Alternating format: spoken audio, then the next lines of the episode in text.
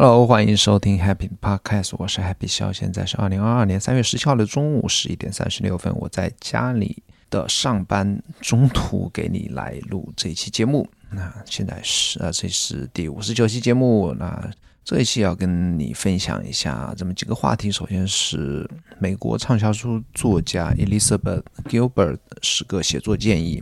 我想分享这十个写作建议，因为其中有很多让我有所感悟。然后再分享一下我最近一周因为那个上海疫情的原因，在家里办公的一些作息的一些方法，或者说作息上的一些改变，以及自己的一些感受。然后关于我 newsletter 和 Twitter 的一些最新的动向，跟你分享一下。本期播客由有知有行 A P P 赞助。我认为呢，投资是除了健康之外，每个人最应该关注的话题。熟悉我的朋友应该知道，我曾经写过一些关于投资的文章，甚至还做过一期关于定投基金的视频。但这些内容呢都不够专业。如果你想系统学习投资知识，我推荐你使用有知有行 APP 他。帮你学习投资知识，而且它不收费，不推荐股票，只从基本知识出发，让你学会投资的底层逻辑。创始人孟岩先生是一位令我十分尊敬的财富知识分享者。你也可以在 Show Notes 里面找到来自孟岩最新值得阅读的好文章以及播客链接。投资最好的时间是十年前，其次是现在。学习投资先看有知有行。那首先，那个叫做伊丽莎白·吉尔伯特的美国一个畅销书中的女性作家，我没看过她的书，但是这个人的名字我是经常看到。我也自己也曾经收藏过非常多关于写作建议的或者方法或者建议或者经验的一那些文章。我在我的那个 Raindrop 里面收藏了有几两百多篇嘛。如果你想看的话，你可以不妨去我的网站上看看 Happy Connection。你就可以通过这个项目，你可以看到我收藏的一些文章。那上周是读到这一篇十个建议啊，是别人分享的一篇啊，来自这个作家的十个建议。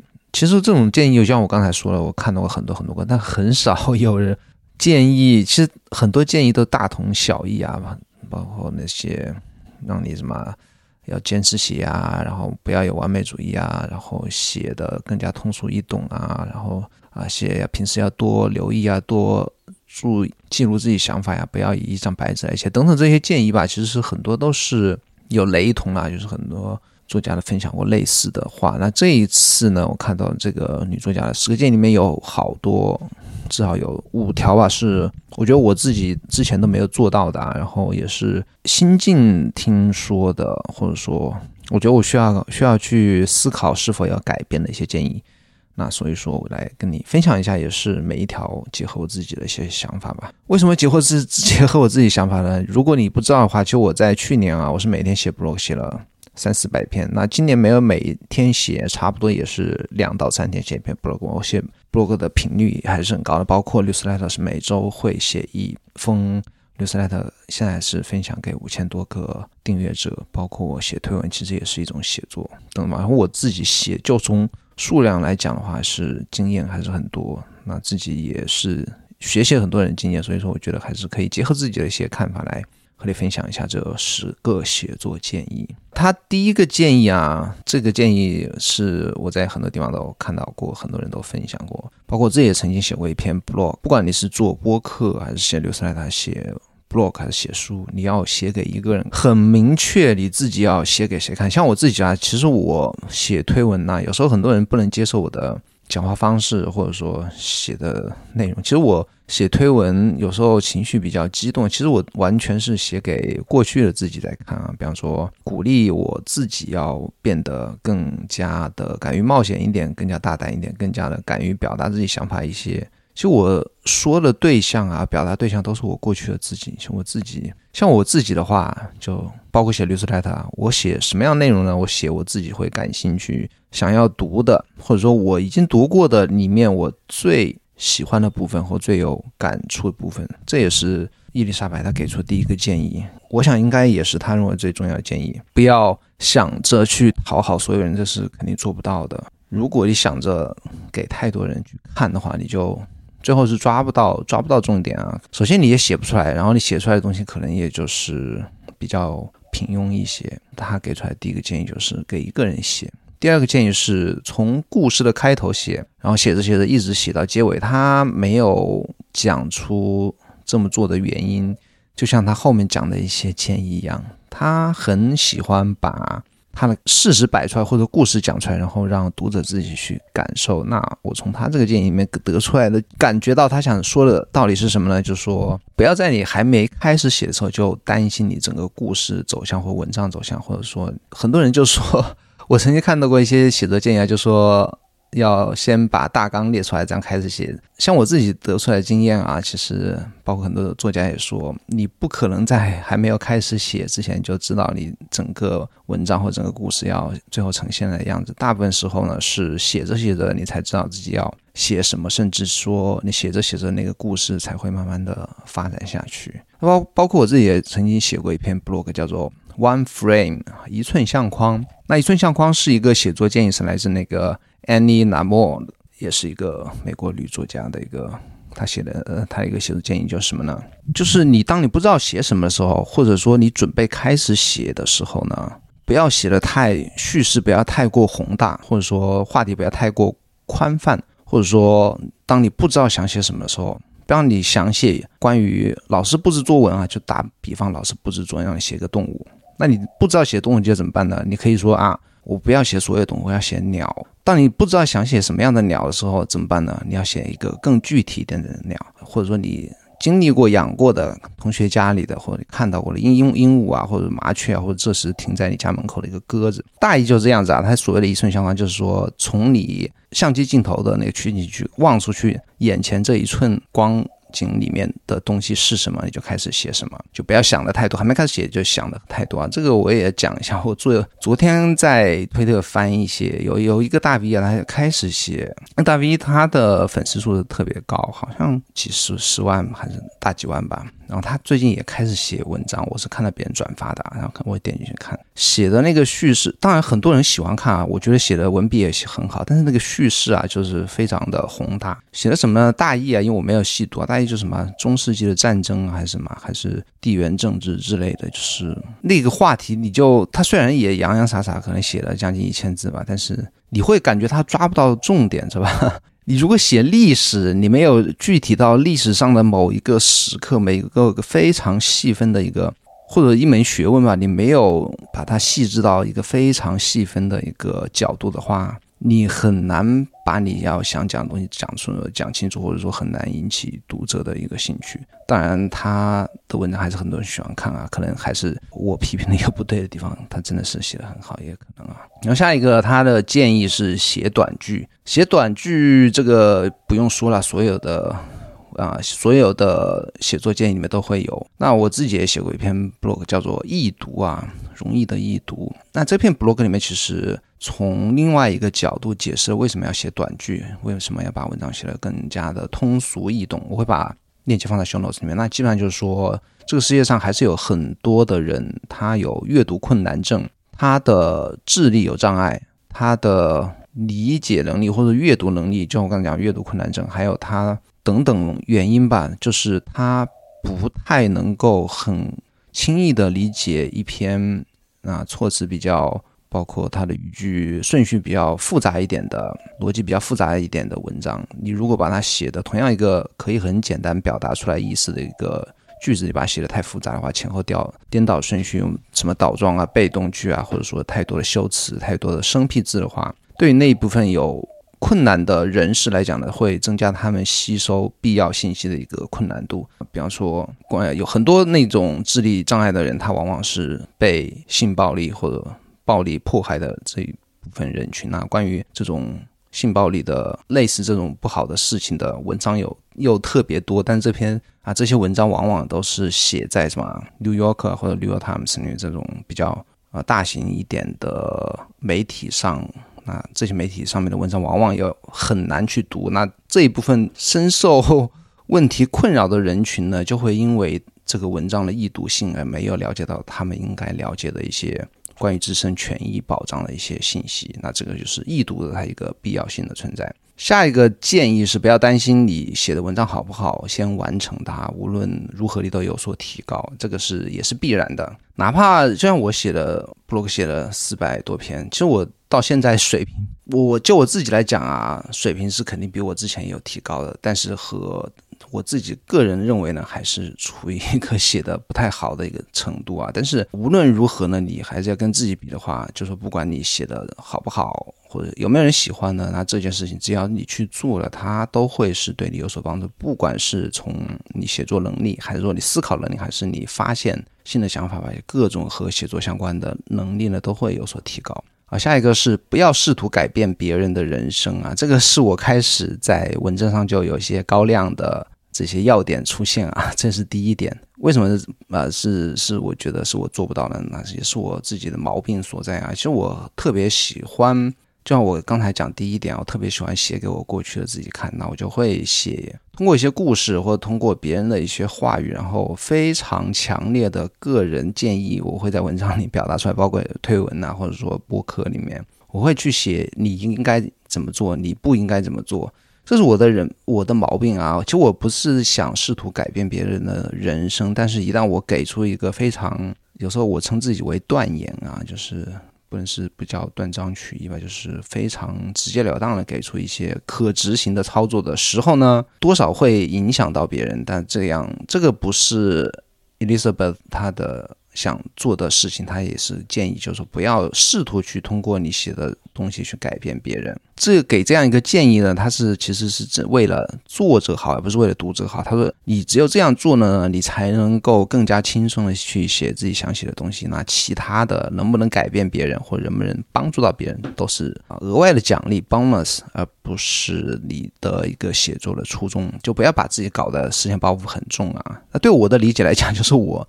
太喜欢给出特别强烈个人情感的建议，其实会让很多人感到不舒服。那这是我自己也提醒自己的一个。那下一点是，任何时候能讲故事的时候不要讲道理，这也是我的毛病啊。就是我讲完故事接着讲道理。他的建议是让读者自己去解读。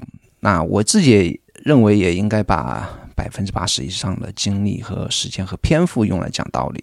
最后实在忍不住自己想讲一下自己看法的时候，还是要收敛一点，让读者自己去有自己的理解是最好的。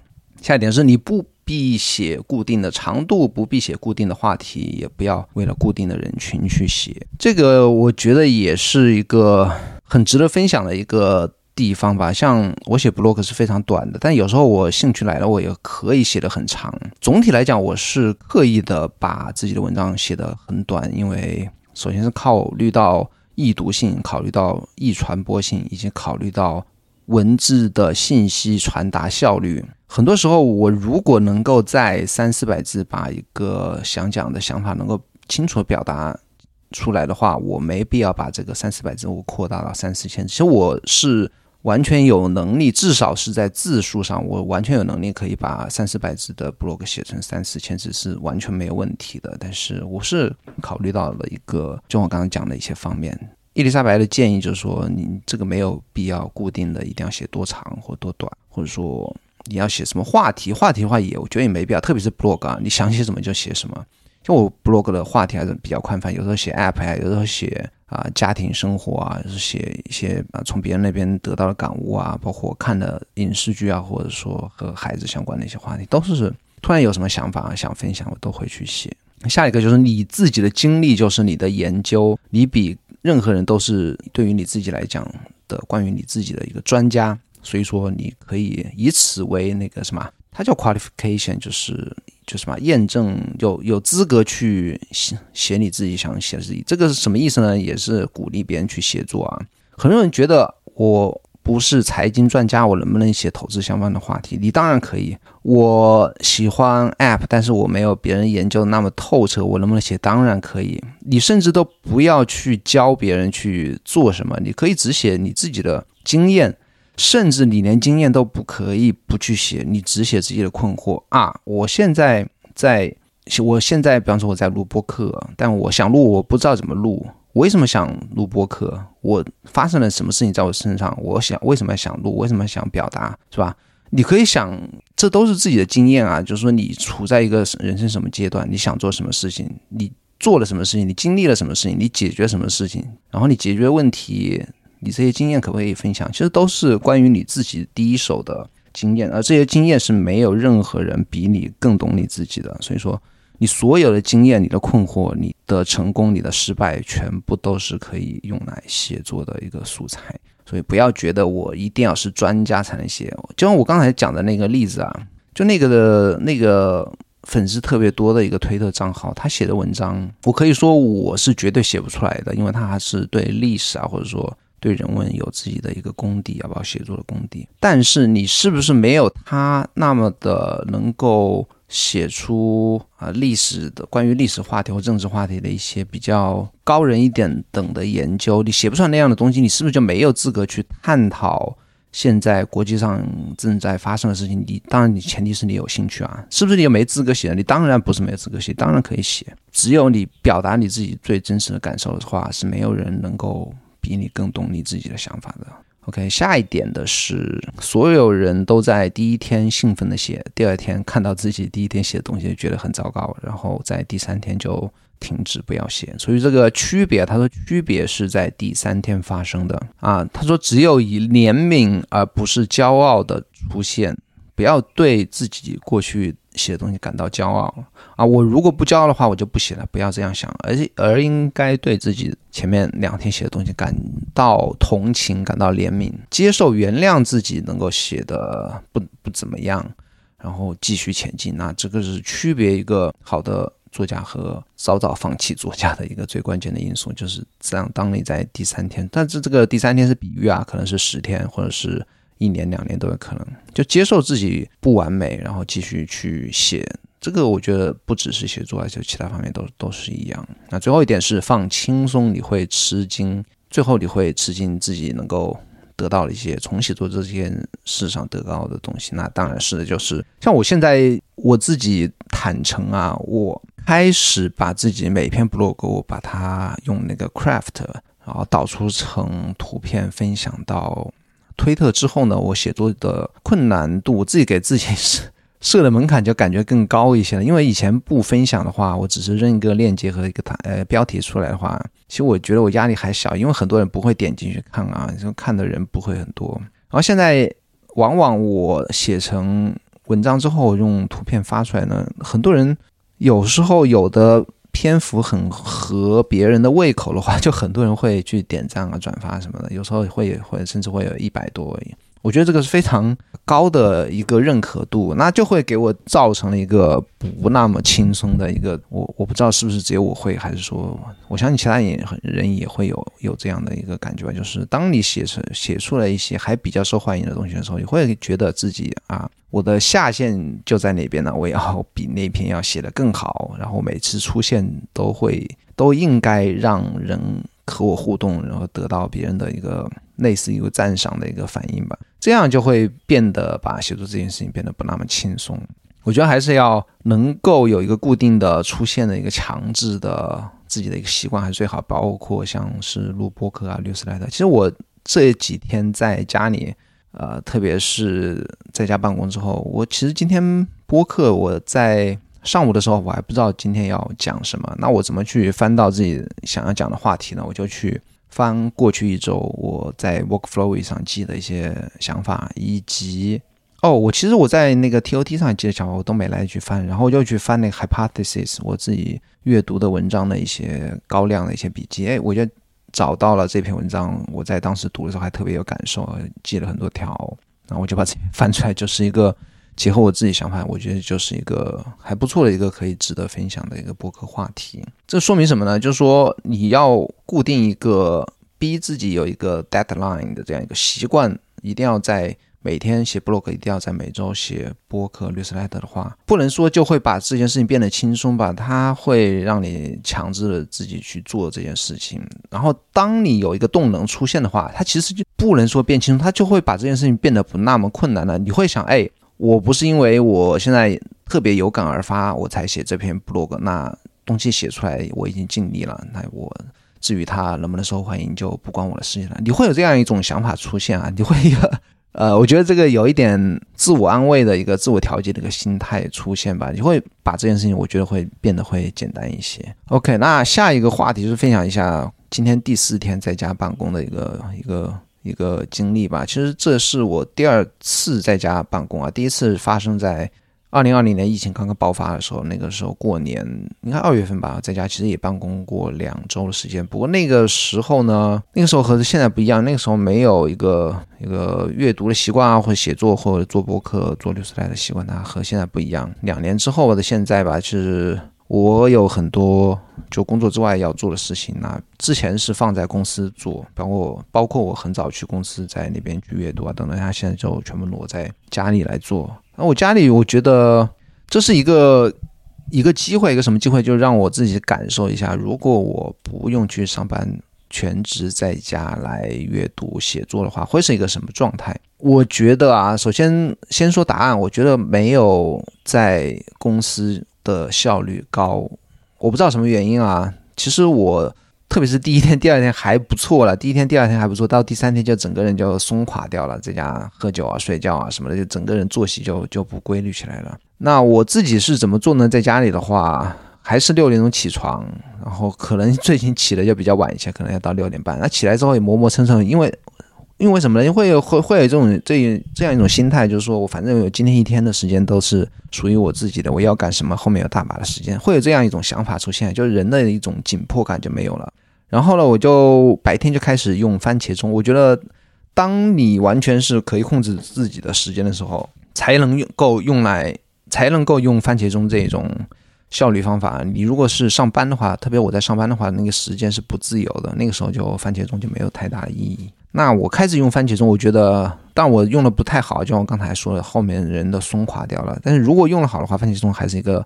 所有，我觉得所有可以自由掌控时间的人都应该使用那个效率方法。那我自己是早上开始吃完早饭，把两个娃都安顿好之后呢，就开始大娃就在外面去那个上网课，然后我就在里面拿着笔记本就开始用番茄钟来计时。我会阅读两个番茄钟，然后开始工作一个番茄钟，因为 在家办公嘛，我其实工作。所谓的工作一个番茄钟，那主要就是打电话、回邮件。那一般的话，早上工作一个番茄钟，下午一个番茄钟，就完全可以解决我一天的普通情况下一天的工作量。其实都达不到两个番茄钟啊，有时候很快就解决了。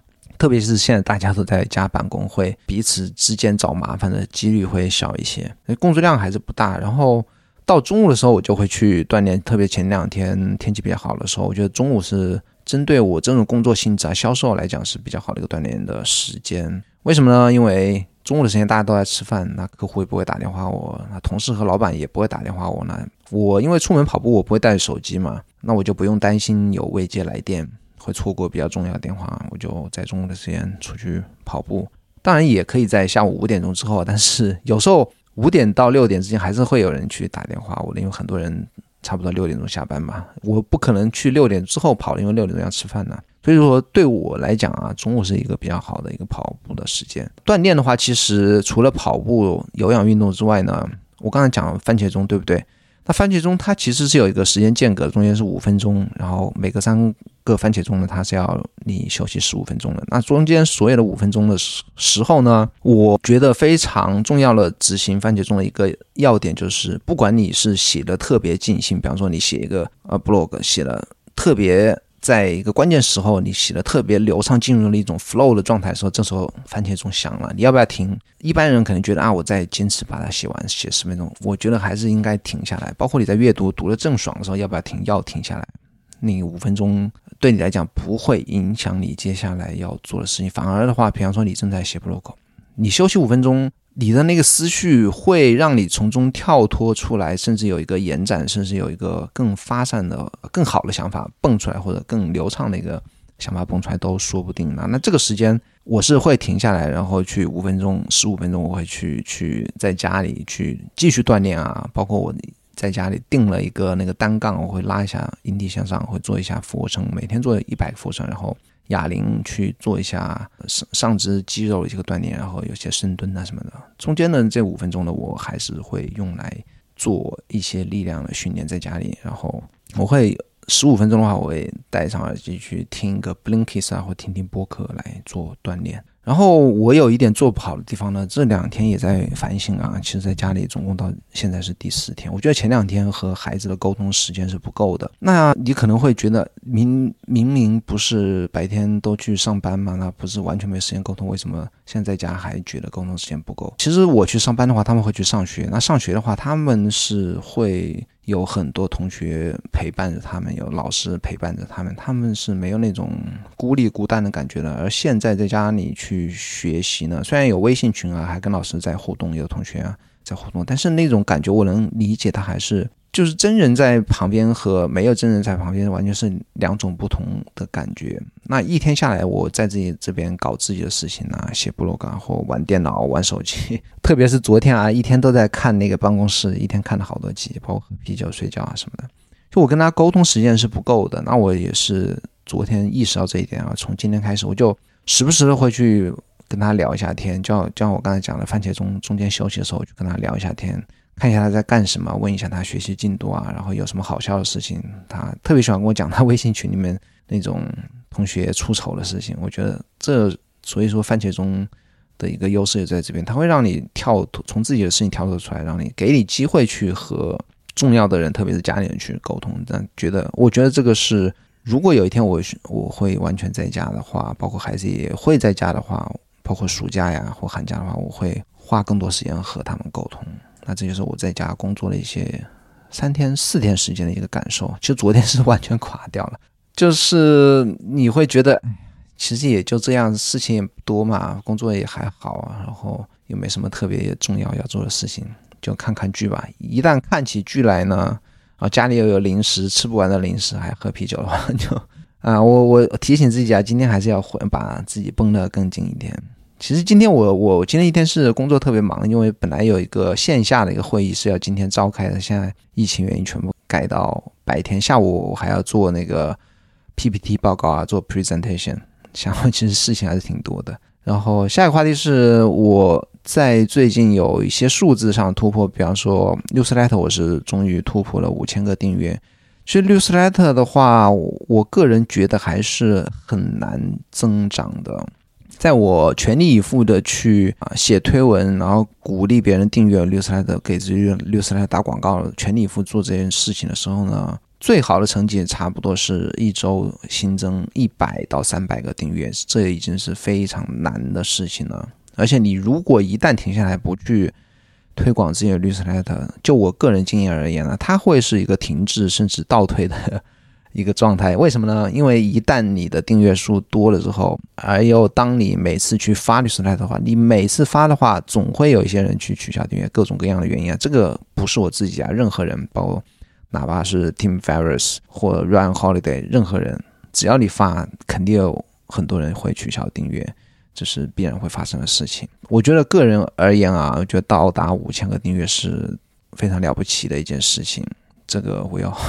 要自我感觉良好一下。那我会在周六分享一下我这个过程中的一些心得，也是借鉴别人的一个想法来分享吧。然后推特是到十五 K，推特这个啊，我分享过太多了。我觉得我应该换一种发内容的一个策略。包括我昨天前天吧发了一条一个笑话，那个笑话是能够收到了还不错的效果，一点三 K 的点赞吧，一两百的转发，还是不错啊。但是这个东西也是可遇不可求，我也会在周六的律师来的分享一下我对于如何写出这样推文的一些一些看法吧，也是借着别人的一个经验来讲一下，好吧？那今天节目到这边已经三十二分钟，如果你喜欢这个节目的话，一定会喜欢我每周六发送的律师来就像我刚才讲的，我有很多内容会写在律师来的里面。律师来的你如果没订阅的话，去这个网址订阅，coke c o k e，然后点 d o coke 点 do。我的中文律师的名字叫做可乐，然后以及我每天会在我的 blog 更新一篇网站，我的网站更新一篇 blog，那是 happy 肖点 com，现在是没有每天更新，差不多两三天更新一天吧，一篇吧。然后咱们下个礼拜四再见。如果你喜欢我的播客的话，就帮我在中国苹果播客 app 上面五星好评以及留下你的留言，谢谢，再见，拜拜。